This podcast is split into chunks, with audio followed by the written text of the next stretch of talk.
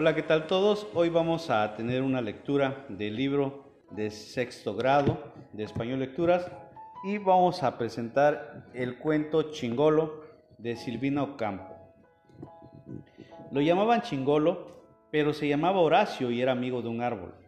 Solía tocar el tambor dentro de un gomero frondoso que tenía un hueco en su tronco abierto al cielo como una ventana. Un día, Chingolo oyó dentro del árbol una voz que lo llamaba. Entró en el hueco del tronco. Un hombrecito cuyo cuerpo y cuya cabeza estaban enteramente cubiertos por una suerte de media verde le dijo, ¿En qué querés transformarte? Chingolo lo pensó un rato y respondió, En tigre. Miércoles, dijo el hombrecito. Hoy es jueves, contestó Chingolo. La gran flauta, ¡Eso es un tambor! protestó Chingolo. Es lo mismo, exclamó el hombrecito. En cuanto pronunció estas palabras, Chingolo vio que sus piernas se cubrían de pelo. No pudo ver su cara porque no tenía espejo. Al querer silbar, no pudo juntar los labios y sintió que sus mandíbulas, pesadas, se abrían desmesuradamente para bostezar. Este sueño que tengo no es mío, pensó. Es un sueño de tigre. Lentamente salió del interior del árbol y con temor se aventuró por los caminos de la plaza. Le resultaba difícil caminar sobre las piedritas porque tenía las uñas muy afiladas y largas. Eran las 4 de la tarde y había mucha gente paseando. Un hombre que vendía globos y juguetes cruzó frente al árbol donde Chingolo daba sus primeros pasos de tigre. El vendedor ambulante que estaba acostumbrado a ver tigres de juguete se le acercó. ¿Quién sos? preguntó guiñando un ojo. Soy un tigre, contestó Chingolo, sentándose sobre las patas traseras. ¿No me tenés miedo?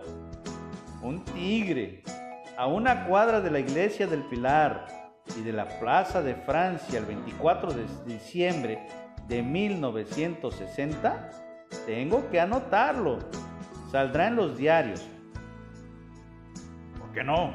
Suceden cosas extrañas, dijo Chingolo dando su primer rugido. El vendedor aterrado huyó y dejó los globos y la canasta llena de juguetes. Chingolo se sentó en el suelo para revisar la canasta. A pesar de ser tigre le gustaban los juguetes. Eligió una pelota azul y roja que tuvo que dejar un diablo de lana y un monito de celuloide y siguió caminando. Al verlo avanzar, un ciclista echó a correr y abandonó la bicicleta. La plaza ya estaba desierta. Todo el mundo se había escapado. Algunos niños se habían trepado a los árboles. Chingolo comenzó a reír a carcajadas. El rugido ahuyentó los pájaros.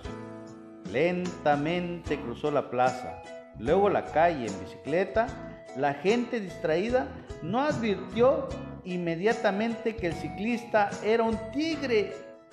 Cuando llegó a la confitería de la esquina se detuvo, bajó de la bicicleta y avergonzado, pues todavía no se habituaba a ser tigre, se acercó a las mesas que estaban en la acera. Algunas señoras que estaban tomando chocolate se desmayaron.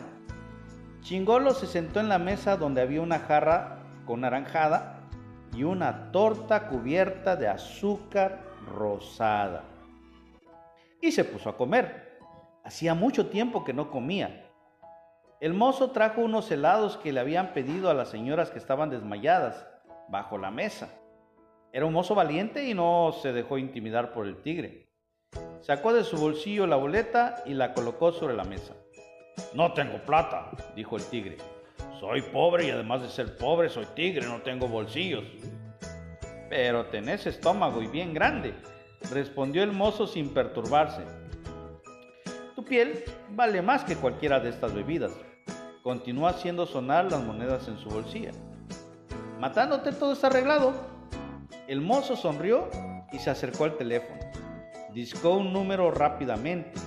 A través del vidrio de la puerta, mientras hablaba, observaba a Chingolo que tragaba tazas de chocolate y comía tortas y sándwich con velocidad y voracidad.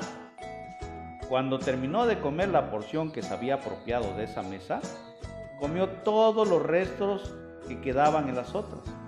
Luego se acercó al mostrador, comió todo el contenido de una frutera y una pata de jamón que colgaba del techo.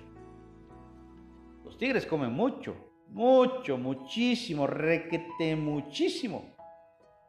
A lo lejos divisó a unos agentes de policía secreta y a unos señores con impermeables blancos, con ametralladoras que venían caminando. De un salto el tigre alcanzó la calle, la cruzó y se dirigió a un árbol. Con toda la policía corriendo detrás de él, entró en el hueco del gomero y la gente quedó esperando. Se oyeron algunos extraños murmullos y luego apareció Chingolo. Le preguntaron, ¿no pasó por aquí un tigre? Pasó pero se fue, contestó Chingolo.